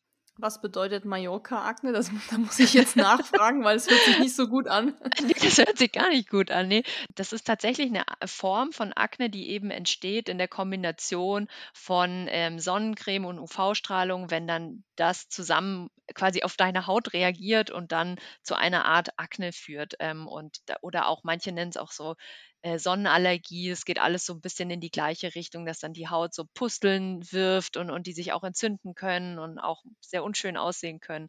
Ähm, das ist eben dann oft, was da passiert, ja. Der Pro-Tipp wäre jetzt zu sagen, nimm die Sonnencreme mit in den Urlaub, die du hier gekauft hast und kauf sie am besten vielleicht nicht auf Mallorca oder, ah nee, Mallorca ist ja EU, oder? Also ja, genau, da ging's.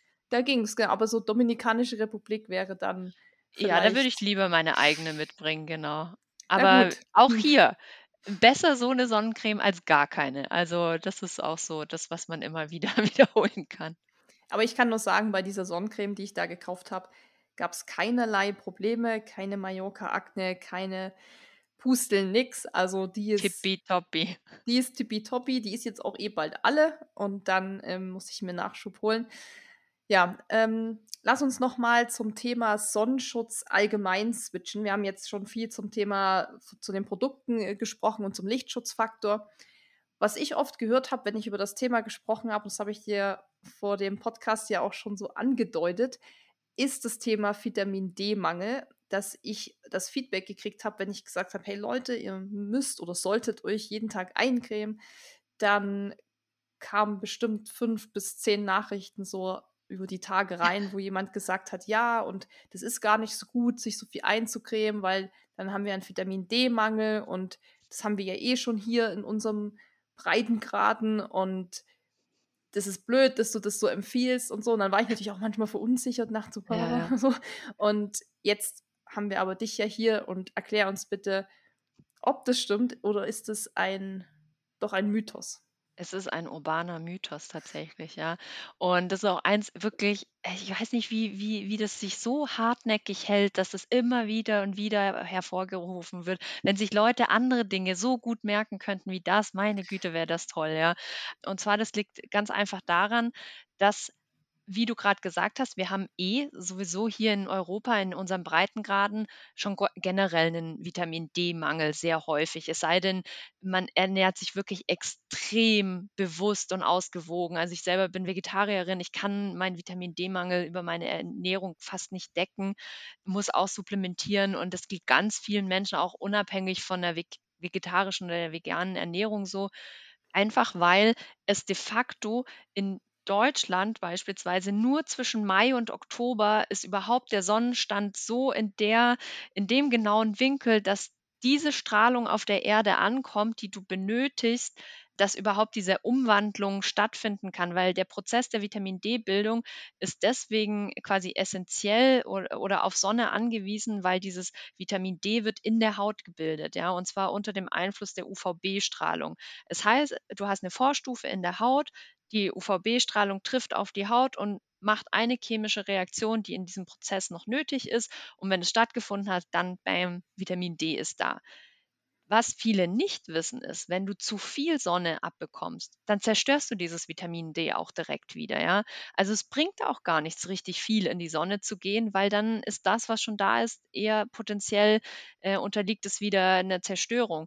Ein zweiter Punkt ist folgender: Du brauchst tatsächlich so, so wenig UVB-Strahlung, dass selbst wenn quasi du mittags zur richtigen Zeit spazieren gehst, selbst wenn du eingecremt wärst, hast du immer noch genug Möglichkeit, trotzdem Sonnenstrahlung aufzusammeln, weil das hatten wir vorhin ja auch schon, keiner und keine kann sich immer 100 Prozent eincremen. Das ist eine 100% geschlossene und UV-dichter Film auf der Haut liegt. Deswegen, man kann de facto mit Sonnenschutz keinen Vitamin D-Mangel erzeugen. Dieser Mangel kommt von ganz anderen Punkten und zwar von unserer langen und dunklen Winterperiode, in der eben äh, der Sonnenstand viel zu niedrig ist, als dass man da quasi die richtige, den richtigen Einstrahlwinkel der UVB-Strahlung hat. Also Mythos, können wir sagen. Mythos, ja. Mythos, Punkt. Auch wenn es immer wieder und immer wieder rausgezogen wird, aber zeig mir bitte eine Studie, ich habe ich hab sie alle gelesen und, und, und gehe dem auch regelmäßig nach, ob es vielleicht nicht doch was Neues gibt und so, aber ähm,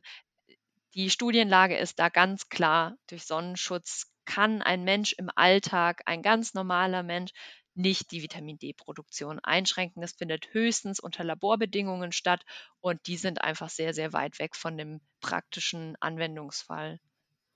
Da hatte mir damals auch jemand dann geschrieben, als ich ähm, eine Bekannte gefragt habe bezüglich diesem Mythos, weil die sich auch ein bisschen mit dem Thema auskennt, hat dann was Gutes darauf geantwortet und hat gesagt, selbst wenn es so wäre, dass das jetzt den Vitamin D-Mangel erzeugt, Vitamin D kann man ja immer noch supplementieren, aber Hautkrebs, wenn du den einmal hast, ist halt scheiße.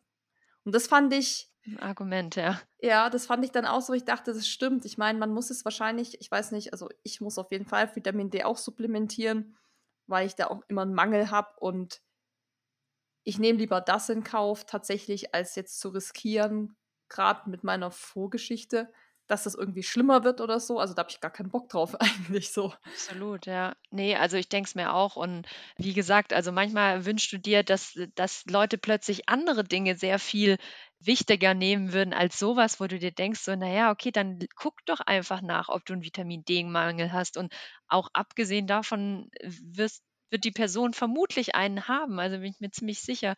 Und dann halt, wie gesagt, ja, dann eben supplementieren, aber auch das nur eben unter ärztlicher Aufsicht. Genau, das ist noch ein guter Hinweis. Ja. Auf jeden Fall. Nicht einfach sich das Zeug jetzt reinballern, weil man. Auf keinen Fall, nicht. Cool, also das, das Thema haben wir quasi geklärt. Das können wir auch jetzt abschließen. Das ist ein Mythos und weiter geht's im Programm sozusagen. Ich habe mal ein paar Praxisbeispiele rausgesucht, weil das ist natürlich das, was jetzt vielleicht viele sich fragen, sagen, okay, ich muss mich eincremen und Milch ist gut oder Sonnencreme ist gut und Lichtschutzfaktor 50, aber wie mache ich das jetzt im Alltag? Das ist ja dann auch so, wo das Problem, wovor äh, viele stehen, wenn sie dann laufen gehen zum Beispiel. Ich habe mal zwei Beispiele. Beispiel 1, du gehst morgens, sagen wir mal, gegen 8 Uhr eine kleine Runde laufen und das Wetter ist so ungefähr, wie es jetzt diese Woche wird, also recht sonnig auf jeden Fall. Es wird jetzt so langsam Sommer hier im Dorf bei uns. Keine Ahnung, irgendwie so eine Stunde lockeres Laufen morgens um 8. Wann sollte ich mich dann in dem Fall zum Beispiel eincremen? Reicht es zwei Minuten vorm Loslaufen oder eine halbe Stunde vorher, wie mache ich das am besten? Mhm, also Sonnenschutz wirkt ab dem Moment, in dem du ihn aufgetragen hast. Es steht ja immer auf der Packung drauf: „Bitte 20 Minuten vor dem Sonnenbad auftragen“ und alle denken: „Ja, das braucht 20 Minuten, bis sich das aktiviert, dieser UV-Filter“, aber, äh, das ist überhaupt nicht der Punkt. Also, was da, äh, der Punkt ist, ist die Filmbildung ist nach 20 Minuten ungefähr abgeschlossen. Und zwar jede Sonnencreme benutzt eben solche Filmbildner, die eben dafür sorgen, dass sich eine gleichmäßige Schicht an Sonnencreme auf dem Gesicht ausbreitet und dort auch eben verbleibt. Und und da sagt man eben, das braucht so 10 bis 20 Minuten. Ähm, aber theoretisch, ja, wirkt 'n Sonnenschutz, wenn du ihn gut aufträgst, auch schon ab Minute eins. ja. Also, ich mache es meistens so, wenn ich morgens losgehe, dann wasche ich mein Gesicht, 'ne mache 'ne Sonnencreme drauf, putze währenddessen Zähne, binde mir die Haare hoch, schlüpfe in meine Sportklamotten und dann ist sind die 10 Minuten auch schon rum und dann bin ich draußen. Also, ich mache das auch jetzt nicht also, wer geht um 8:00 erst mal laufen, frage ich dich? Äh, das wäre viel zu Ähm, spät, also ne. ich glaube, ich ich habe ehrlich gesagt nur bei diesem Beispiel, weil du das jetzt sagst ich finde es witzig, dass du sagst, weil bei dem Beispiel dachte ich nur so: „Was schreibe ich denn jetzt? Schreibe ich 6:00 laufen, 7:00, 8:00, irgendwas, was die breite Masse noch abholt?“ Weil ich genau weiß, es gibt die Hardcore Early Birds, die um 4:30 schon rennen und dann gibt's Leute, die sagen: „Vor um 10 ist bei mir kein Early Bird.“ Und ich habe mich so auf die Mitte geeinigt und dachte so: „Um 8 ist Ja, ich würde mal gut.“ sagen, ich glaube, wenn du so vor 7:00 losläufst, dann, äh, ist die Sonneneinstrahlung einfach viel zu niedrig und der der Einstrahlwinkel passt dann nicht. Das ist halt reine Physik. Da kommt noch nicht wirklich was an. Aber ja klar, je je mehr, äh, du Richtung Sommer gehst und je mehr du Richtung 8:00 gehst, 9:00, dann macht's auf jeden Fall Sinn, äh, 'nen Sonnenschutz zu tragen. Also 4:30 bin ich noch safe, oder?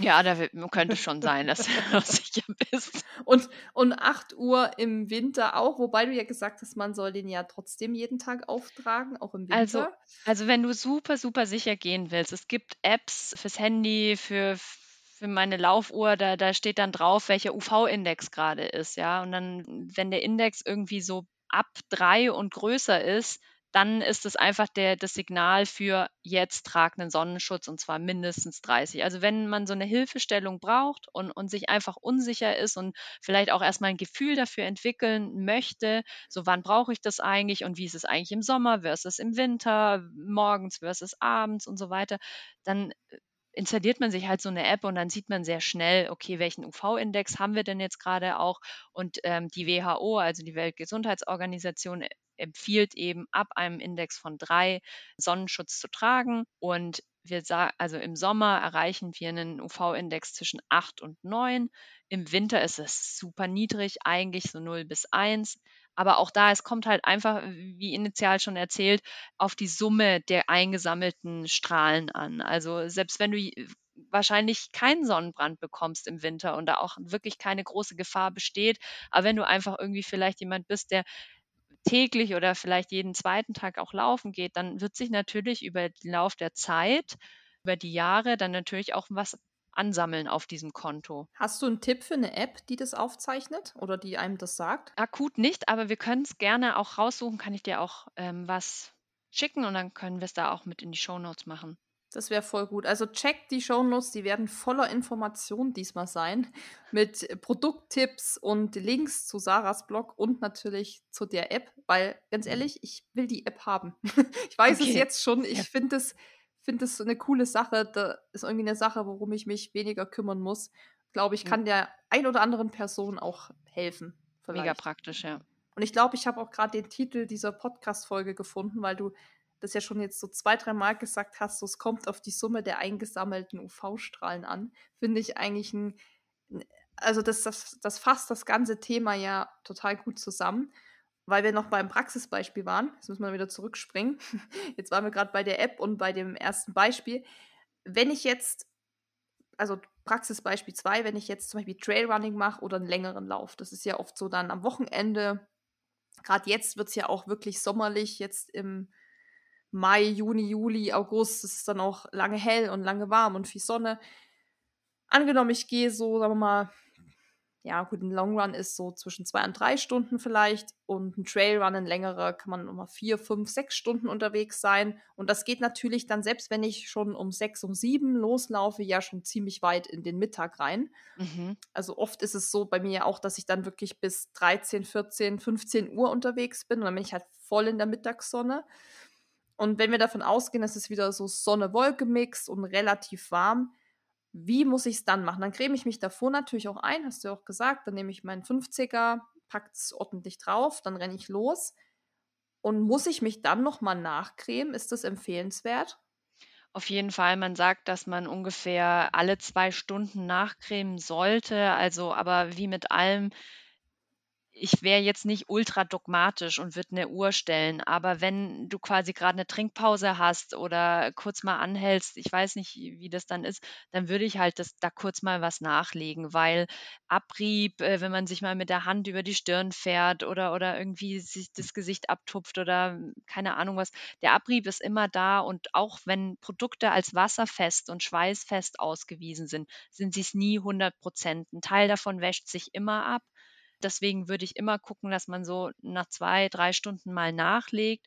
Was ich auch oft auch dabei habe, gerade wenn ich auch wandern gehe oder so unterwegs länger laufen bin oder beim Rennradfahren, habe ich immer so einen Stick dabei, den ich mir auch auf die Lippen gebe, weil die auch natürlich super gefährdet sind. Man kann das sich dann auch um die Augen mal nachtragen. Man trägt ja wahrscheinlich eh eine Sonnenbrille, vielleicht im Sommer ja auch ein Cappy. Das, das ist ja auch Sonnenschutz. Das darf man ja nicht vergessen. Viele denken ja, Sonnenschutz ist nur eine Sonnencreme. Also auch UV-sichere Kleidung macht absolut Sinn. Also sei es ein Hut, eine Mütze, ein Cap, äh, 'ne Sonnenbrille, ein T-Shirt, was eben nicht unbedingt alles durchlässt. Genau, also da gibt es natürlich auch verschiedene Optionen. Und wenn es dann doch mal so weit gekommen ist, dass ich es vielleicht ein bisschen versemmelt habe, mich einzucremen und dann auch noch ewig äh, auf dem Rennrad war oder beim Trailrunning war und dann mir doch einen Sonnenbrand eingefangen habe. Das merkt man ja relativ schnell auch so an Schulterpartien und sowas, wo man dann so draufdrückt und dann denkt man sich so, ah, es brennt doch ein bisschen. Ja. Also so gesagt, wenn das Kind in den Brunnen gefallen ist und der Sonnenbrand ist da, dann ist es zu spät. Aber was kann ich dann tun? Was sind dann gute Maßnahmen, ich weiß nicht mehr, früher haben wir das dann irgendwie gekühlt oder irgendeine Creme mhm. drauf mhm. gemacht, mhm. irgendwie so eine Afterlotion, dass das irgendwie erstmal abkühlt. Ist das richtig oder gibt es noch irgendwelche Life-Hacks, die du uns jetzt mitteilen kannst? Ähm, äh, ja, ich krame mal in der Lifehack-Kiste. Mhm. Ähm, also was halt natürlich äh, Nummer eins Hack ist, ist aus, raus aus der Sonne. Ja? Also wenn man einen Sonnenbrand hat, dann muss man die Sonne meiden bis das eben abgeklungen ist. Ähm, was so in Sachen Akutversorgung äh, hilft, sind natürlich, wie du gesagt hast, kühlende, feuchtigkeitsspendende Cremes. Im Idealfall haben diese Cremes aber keinen Alkohol enthalten. Denn das, was auf der Haut sich so schön kühlend anfühlt, ist in der Regel der Alkohol, der aus dem Produkt entweicht. Und auch hier haben wir es mit Physik zu tun. Das ist nämlich die Verdunstungskälte. Ja? Ähm, durch dieses Verdunsten des Alkohols entsteht Kälte und das spürt man auf der Haut und das wird dann als angenehm empfunden. Aber letztendlich tut es nichts für die Haut. Viel wichtiger ist, dass man eben schaut, dass man eine feuchtigkeitsspendende Creme hat. Da ist dann oft so, sind so Sachen drin wie Glycerin, Panthenol, Bisabolol. Metoprolol, Allantoin. Das sind alles entzündungshemmende und hautberuhigende Stoffe, die die Haut auch mit Feuchtigkeit versorgen. Also das kann man auf jeden Fall draufgeben. In der Regel reicht sogar eine ganz normale Feuchtigkeitscreme, die man sonst auch verwendet. Im Idealfall ohne Beduftung auch, weil auch das irritiert die Haut, gerade bei einem Sonnenbrand, der ja nichts anderes ist als eine Entzündung der Haut, muss man eben auch darauf achten, so wenig wie möglich Reizstoffe noch zusätzlich draufzugeben. Also Duftstoffe, Parfüm, Alkohol einfach meiden und stattdessen einfach vielleicht eine gute Bodylotion oder so verwenden. Aber ja, kühlen ist nie verkehrt. Ich würde nur nie mit was weiß ich, mit Wasser kühlen oder mit einem feuchten Handtuch. Denn äh, Wasser, so blöd es klingt, entzieht der Haut Feuchtigkeit, weil Wasser entspricht nicht dem pH-Wert und dem Salzgehalt der Haut. Und dann hast du diesen Unterschied und dann findet auch wieder eine chemisch-physikalische Reaktion statt, die nennt sich Osmose und Diffusion.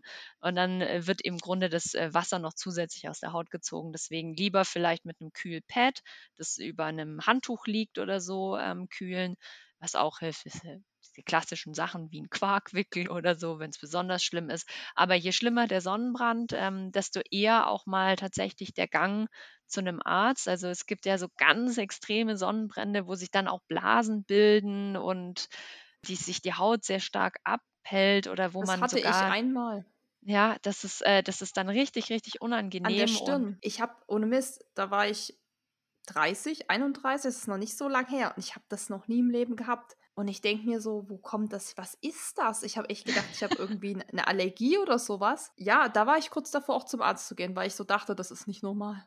Das Ne, ist das ist dann tatsächlich wirklich ein sehr, sehr starker Sonnenbrand und da reagiert die Haut dann einfach auch. Mhm. Und da kann es dann sein, dass mal ein Dermatologe oder eine Dermatologin draufschauen sollte. Aber in der Regel, ja, hat man es ja mit diesen typischen roten Stellen zu tun und dann ist einfach das Thema raus aus der Sonne, ähm, Haut reinigen, gut versorgen mit einer feuchtigkeitsspendenden Creme und das ist eigentlich dann auch schon. Lohnt sich der Kauf von After Sun Lotions und wie sich das alles nennt? Oder ist es auch eher Marketing und du sagst, nimm die Lotion, die du eh schon zu Hause hast? Ja, ja, würde ich eher immer sagen, weil, ähm Ja, was sind diese After-Sun-Produkte? Die sind dann oft die riechen dann auch immer speziell, sind besonders leicht, aber das ist halt genau das Thema. Da ist dann halt oft als Alkohol enthalten. Es ist nicht jede, ähm, After-Sun-Lotion eignet sich tatsächlich auch für After-Sun oder auch je je krasser der Sonnenbrand, desto weniger eignen sich tatsächlich auch die meisten von diesen Produkten dafür.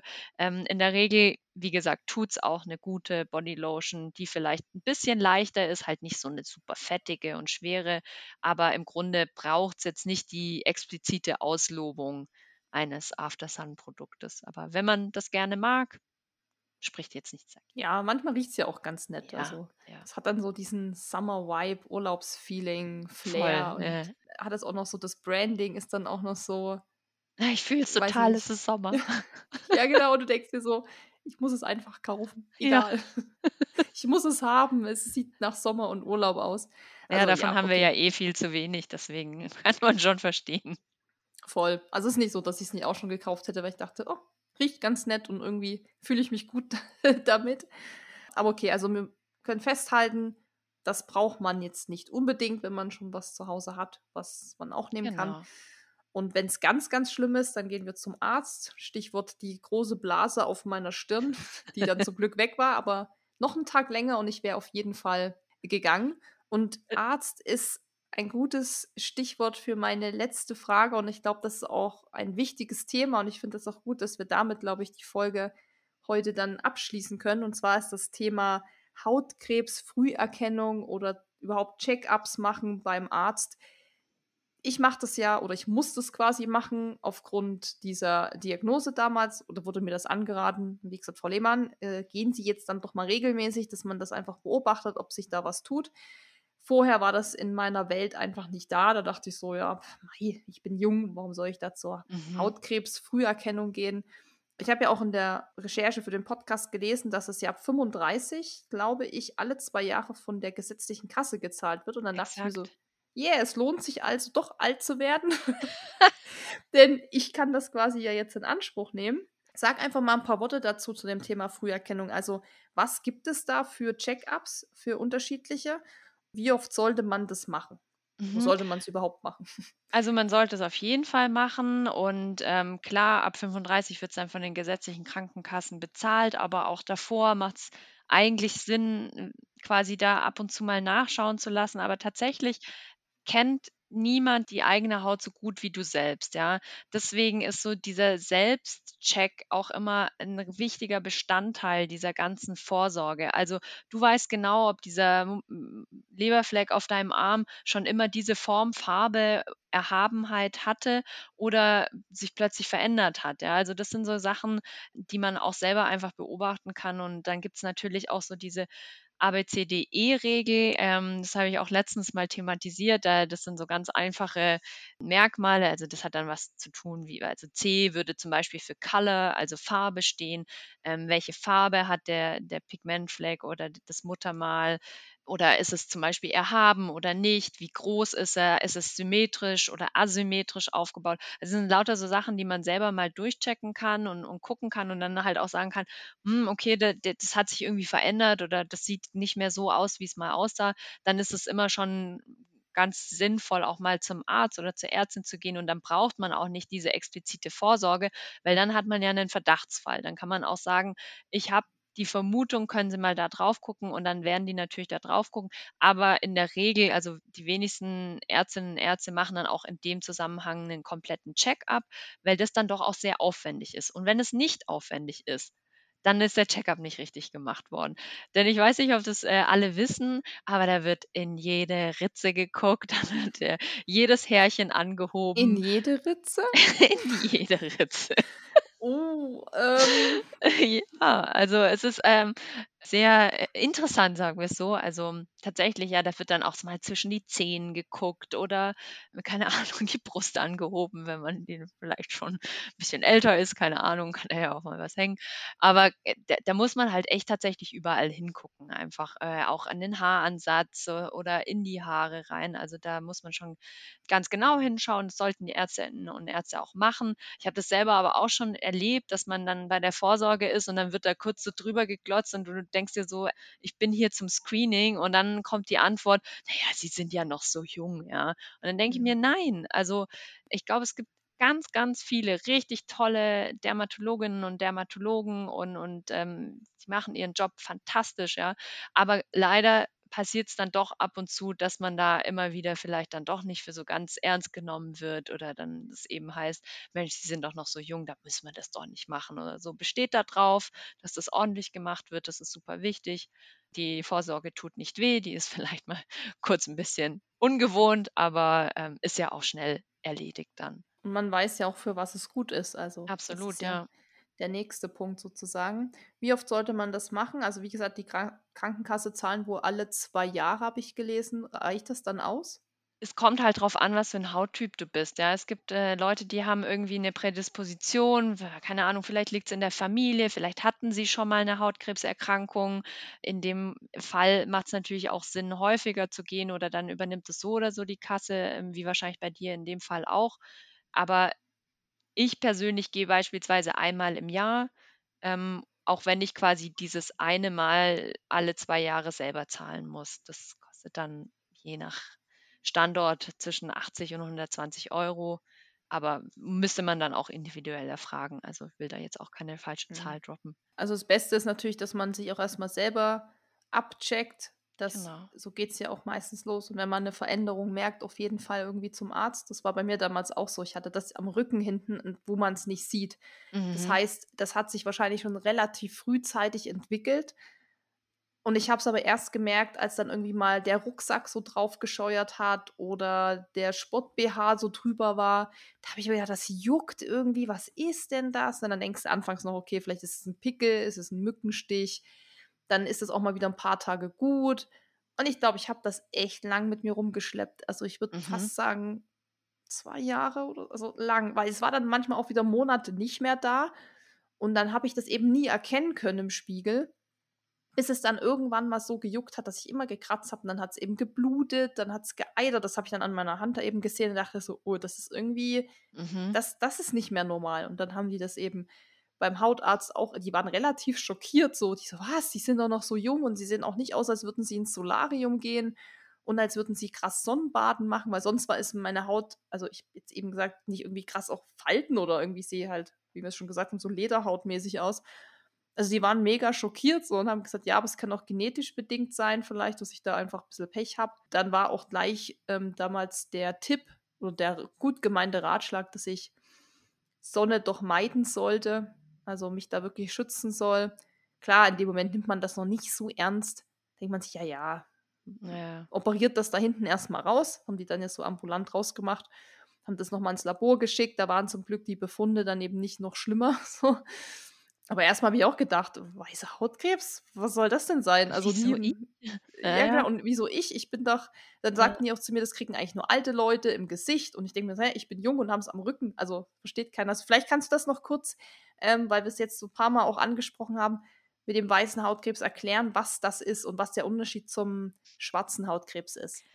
Also ich bin da ja, ich bin ja keine Ärztin, auch wenn ich äh, einen Doktortitel habe, kann ich, äh, kann das wahrscheinlich andere viel besser erklären, aber das ist im Grunde die quasi von welchem Zelltypus das ausgeht. Ja, also Melanome, äh, der schwarze Hautkrebs geht von Melanozyten aus, also den Zellen, die eben auch diesen äh, dunklen Hautfarbstoff produzieren, während dann eben der weiße Hautkrebs von einem anderen Zelltypus ausgeht und deswegen sieht der dann quasi auch ein bisschen anders aus und deswegen kann man das auch unterscheiden, weil einfach quasi die Ursprungszelle, aus der das mal entstanden ist, eine andere war und deswegen sind es diese verschiedenen Typen an Krebs.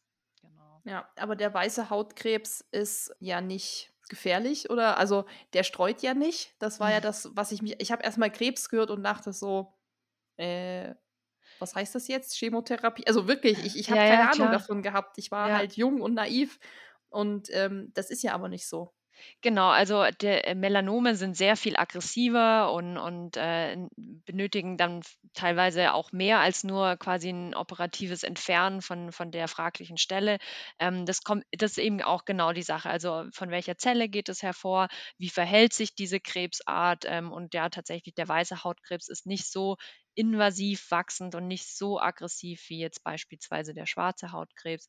Ähm, deswegen äh, bist du da in dem Fall natürlich sehr glimpflich davongekommen, aber es ist natürlich ein Warnschuss, ja, und das sollte man auch ernst nehmen und deswegen ist auch super wichtig, dass wir da jetzt heute drüber sprechen und ja, also es ist ja mega gut, dass es für dich so gut jetzt ausgegangen ist und dass du äh, quasi aus diesem Pech im Grunde für dich ja auch so viel gelernt hast, ja, und, und auch jetzt irgendwie Entscheidungen triffst, die vielleicht dazu führen, dass du in Zukunft ganz andere Sachen überhaupt nicht bekommst. Also vielleicht überhaupt niemals das Problem haben wirst, irgendwie an einem schwarzen Hautkrebs zu erkranken. Also es ist die fünfthäufigste Krebserkrankung ähm, im Erwachsenenalter.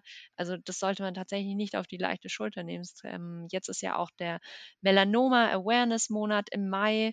Da ist natürlich auch ein guter Anlass, da nochmal drüber zu sprechen und zu sagen, hey Leute, geht zur Vorsorge, äh, lasst mal da jemand drauf gucken und guckt euch auch regelmäßig mal selber ein bisschen im Spiegel an und nicht nur die Muckis flexen und darauf achten. Ja, das hast du wunderbar zusammengefasst. Besser kann ich es nicht zusammenfassen. Und deshalb würde ich auch mit diesem Abschlusssatz und dieser Aufforderung, regelmäßig mal zum Check-up zu gehen, diesen Podcast oder diese Folge mit dir auch abschließen. Es war sehr, sehr informativ. Auch ich habe übrigens wieder was gelernt. Ich weiß nicht mehr jetzt cool. genau, was es war, aber es waren so zwei, drei Sachen, wo ich so dachte, ach, sieh mal an. Ähm, wusste ich auch nicht. Also wie das Thema mit dem Spray, das, ich dachte immer, das ist mega umweltschädlich und mega der Mist, aber habe ich auch wieder was gelernt. Kann ich meiner Freundin sagen, passt, kannst dich weiter eindüseln, solange ich nicht in deiner Nähe bin. Also ich hoffe ganz sehr, dass wirklich ganz viele jetzt was mitgenommen haben und einfach was gelernt haben und vielleicht für sich jetzt was adaptieren können und sagen können, okay, ich, ich finde das cool, ich nehme das irgendwie mit, vielleicht habe ich da jetzt in Zukunft mehr ein Auge drauf oder so. Das wäre ja einfach mega cool. Und ja, kann nur noch mal auf die Website von dir verweisen: www.etraincare.de. De, genau. De. Da findet ihr ganz viel super informative Artikel, nicht nur zum Thema Hautpflege. Also wirklich sehr informativ. Da sind auch die Produkte, über die wir heute schon gesprochen haben. Da hast du ganz viele Beispiele. Und ansonsten packen wir das alles in die Show Notes rein.